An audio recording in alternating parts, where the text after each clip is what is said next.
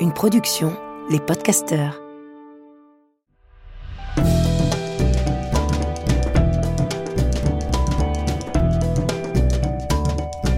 Histoire de mode. Histoire de mode. Histoire de mode. Histoire de mode. Histoire de de. Histoire de mode. De mode. L'éclat scintillant de la joie. Je n'aimais pas Yves Saint Laurent. Je trouvais ça daté, poussiéreux, bourgeois. Pour moi, c'était des tailleurs de dames qui n'avaient rien de particulier, si ce n'est d'être bien coupés. Alors oui, bien sûr, il y avait le premier caban pour femmes, le premier smoking pour femmes, la première saharienne pour femmes. C'était beau, mais ça ne me faisait pas rêver. Il y avait la robe Mondrian aussi, mais je lui préférais de loin les robes Courrèges que je trouvais plus pétillantes, plus dynamiques. Bref, ça ne se disait pas, mais je n'aimais pas Yves Saint Laurent. Jusqu'à ce que je le rencontre. C'était un soir d'hiver, sombre et froid, un dimanche sans doute, de ceux où le jour ne semble jamais se lever. Dans mon souvenir, il était tard, mais il devait être cinq ou six heures à tout casser. Quant à l'année, je ne sais pas. J'ai beau recouper les dates, je ne trouve pas. C'était entre la fin des années 90 et le début des années 2000 en tout cas. C'était l'époque où je sortais beaucoup, avec Constance, pour oublier Antoine. Nous avions pour habitude avec Constance de prendre le thé le dimanche, dans un bel endroit, au calme, à l'abri du bruit de la ville, de la nuit et des discothèques où nous passions tout notre temps, soir de relâche. En arrivant au Georges V ce jour-là, j'ai vu assis à une table, seul, avec un homme qui semblait être son chauffeur, Yves Saint-Laurent. Le regard dans le vide, une cigarette abandonnée au bout des doigts. Il paraissait absent. Il y avait quelque chose d'effrayant, mais d'imposant aussi. Son mythe le précédait. Je ne sais pas ce qui m'y a poussé, mais, mais j'ai voulu m'en approcher. Toutefois, j'ai hésité. Moi qui étais si intrépide en temps normal pour ces choses-là, j'ai eu peur de m'adresser à lui. Sa stature était si imposante. Et puis je ne voulais pas mentir, pas le flatter faussement. Je ne voyais pas de quoi lui parler, jusqu'à ce que me revienne en tête l'image de cette fille s'aspergeant du premier parfum d'Yves Saint Laurent, Y, avant de monter sur le podium de Xulibet. Alors, je me suis finalement approché. Le chauffeur s'est mis sur ses gardes. Je suis resté à une distance de sécurité et j'ai dit à Yves Saint-Laurent à quel point le sillage de ses parfums m'avait transporté. Et je lui ai parlé de cette fille de vingt ans à peine, de Belleville, qui défilait pour Xulibet et qui avait toujours un flacon d'Y dans son sac, dont elle s'aspergeait avant chaque défilé. De la beauté de ce parfum haute couture qui se mariait si bien avec le macadam dont les vêtements de Xulibet étaient empreints de l'élégance de ce parfum, qui résidait dans la façon qu'il avait de ne rien imposer, mais juste d'envelopper une femme des plus belles fleurs, tout en déposant sur ses épaules, du bout des lèvres, un peu d'eau de Cologne de son amant. Je lui ai parlé de ma mère portant ivresse, qui lorsqu'elle l'avait acheté s'appelait encore champagne. Pour être sincère, j'avais trouvé le flacon en forme de bouchon de champagne un peu trop premier degré. Mais le parfum était empli d'une telle joie, d'une telle bonne humeur. Ma mère était revenue des courses avec, un jour de printemps, et il avait tout égayé. C'était la promesse de l'insouciance, des beaux jours, des déjeuners de fête, des rendez-vous amoureux. Il y avait aussi ce flacon d'opium que ma sœur et moi avions trouvé enfant et qui était comme un trésor, parce qu'il évoquait un mystère précieux et dont nous adorions l'odeur qui s'en dégageait encore lorsque nous l'ouvrions. Et puis j'ai parlé de la beauté des roses de Paris, que Constance volait parfois à sa mère, et qui était si belle. J'aurais pu continuer des heures, mais je me suis arrêté là, de peur de l'ennuyer. Il y eut un long silence, puis Saint-Laurent a relevé la tête. Il m'a regardé, il m'a demandé si je venais d'Oran. J'ai répondu non, que je venais d'Allemagne. Ah bon? J'aurais cru. Il y eut à nouveau un long silence, puis le parfum des fleurs à Oran était sublime. C'était magnifique. Il y avait des lys somptueux de Casablanca qui enivraient et qui se mêlaient à la chaleur des après-midi d'été. Des buissons de jasmin. Et ce parfum de fleurs d'oranger qui flottait dans l'air partout, tout le temps. J'ai retrouvé ce parfum de fleurs d'oranger des années après, à Marrakech. J'ai compris que c'était le parfum du bonheur, le parfum de l'enfance lorsque je m'amusais. La beauté somptueuse des fleurs blanches d'Oran. Sa voix était traînante.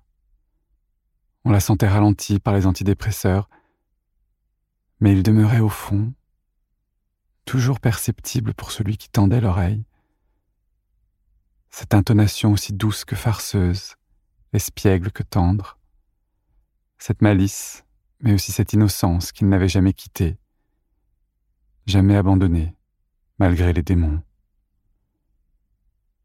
Il y eut des silences, beaucoup de silences. Parfois certains mots furent fragilisés par le tabac, mais on sentait que les images, elles, ces images qui défilaient devant ses yeux étaient nettes et précises. Il m'a parlé d'Oran, des couleurs, de la beauté de ses couleurs au soleil, qu'il n'y avait rien de plus beau. Il juxtaposait ses souvenirs à ceux de Marrakech. Cela paraissait un peu confus, mais j'ai fini par comprendre qu'à Marrakech, où allé avec Pierre Berger, et où ils avaient acheté une maison parce qu'ils étaient si heureux, il avait retrouvé les parfums d'Oran qu'il avait quittés un jour, sans se douter qu'il n'y retournerait jamais. Moi, j'ai surtout compris que tout venait de là, de cette enfance à Oran. Le blanc immaculé des premiers communions, la force des couleurs qui illuminaient le soleil, le parfum des fleurs blanches et l'élégance des femmes de la bonne société qui lisaient des illustrés sur la mode de Paris. J'ai repensé à ma grand-mère à Nice, ses tailleurs à fleurs, ses clips d'oreilles blancs, ce délicat parfum de poudre qui l'enveloppait et de moi, lui tenant la main pour l'accompagner à la messe. Elle nous habillait toujours, ma sœur et moi, tout en blanc, et nous offrait après l'office un petit cadeau chez le marchand ambulant. Je me souviens de ces ballons multicolores accrochés à une raquette que j'adorais. J'ai revu les lauriers en fleurs, les allées de cyprès, le bleu incomparable de la mer, celui du ciel aussi, et c'est vrai. Il faut la lumière du sud pour révéler toute la beauté des couleurs. Constance m'a rejoint, a passé un bras autour de mon cou et a salué poliment M. Saint-Laurent. Elle s'est présentée, il a souri, lui a dit qu'elle était ravissante et se souvenait avoir habillé sa grand-mère. Pierre Berger est arrivé à ce moment-là. Il a jeté un regard noir au chauffeur qui s'est levé. Pierre Berger nous a adressé un sourire de courtoisie puis a aidé Yves Saint-Laurent à enfiler son coat. Ils nous ont salués, et Yves Saint-Laurent est parti, accroché au bras de Pierre Berger.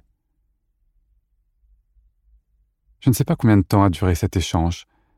Ce fut un moment en suspens, étrange, comme s'il avait parlé pour lui-même. Et en même temps, c'est comme s'il m'avait confié un secret, l'origine de la magie Saint-Laurent, le secret le plus précieux. Je ne l'ai pas compris tout de suite. Je l'ai compris quelques semaines plus tard, un peu par hasard. Constance m'avait appelé un soir, tard, avant de sortir. On sortait presque tous les soirs, car on cherchait, elle comme moi, à oublier, à s'étourdir. On ne cherchait ni le grand amour, ni le grand frisson, seulement à nous divertir, à se défaire de l'angoisse des jours qui paraissaient interminables, quand les nuits filaient telles des éclairs et nous lavaient de notre tristesse. Du moins, c'est ce qu'il nous semblait.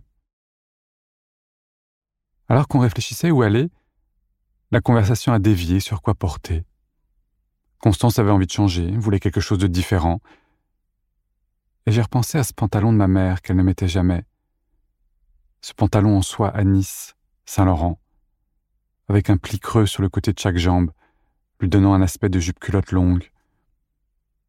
Je le lui ai emprunté sans difficulté, et Constance l'a mis avec le pull en V, marine, que je portais noué autour du cou, et des salomés en satin de nuit.